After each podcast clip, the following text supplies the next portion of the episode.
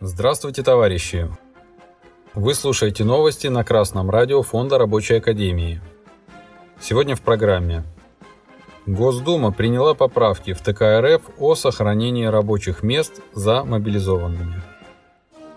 Сайт Госдумы опубликовал информацию о том, что депутаты Государственной Думы приняли во втором и третьем чтениях поправки в Трудовой кодекс РФ, которыми предусматриваются дополнительные гарантии для работников призванных на военную службу по мобилизации, а также пребывающих в запасе и заключивших контракт о прохождении военной службы.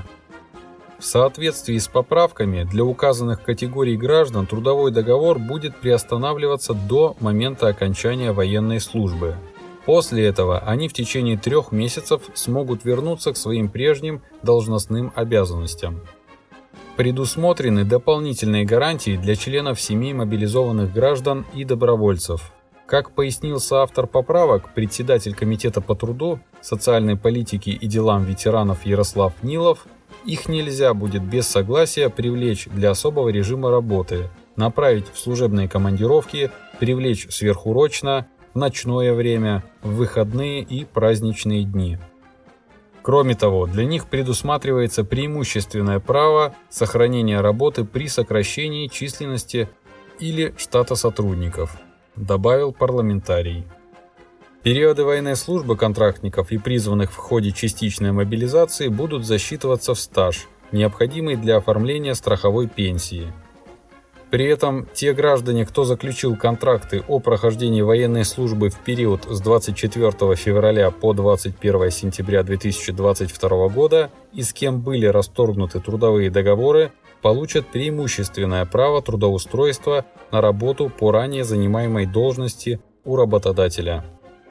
Данные правки еще должны принять Совет Федерации и Президент, но возможно, к выходу этого выпуска они уже будут приняты.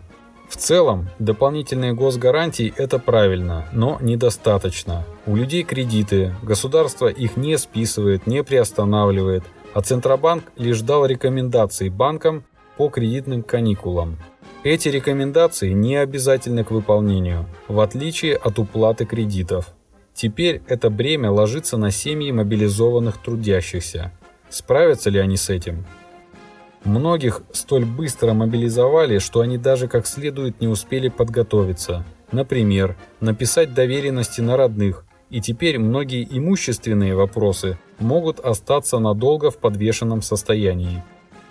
Возвращаясь к теме новости, в данных правках написано, что работодатель на основании заявления работника издает приказ о приостановлении действия трудового договора, Работодатели могут предложить вам уволиться вместо приостановки трудового договора.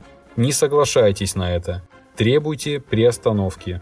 Также обратите внимание на то, что по возвращению нужно будет в течение трех месяцев восстановиться на работе, иначе ваш трудовой договор будет расторгнут в одностороннем порядке. Тут удивляться нечему, ведь Россия – государство класса буржуазии – их интересы в приоритете, нежели интересы пролетариата. Свои интересы нам, трудящимся, нужно самостоятельно отстаивать, действуя коллективно, объединяясь в профсоюзы и советы. Вступая в рабочую партию России, мы приближаем то время, когда интересы трудящегося большинства, интересы рабочего класса будут господствующими в нашей стране.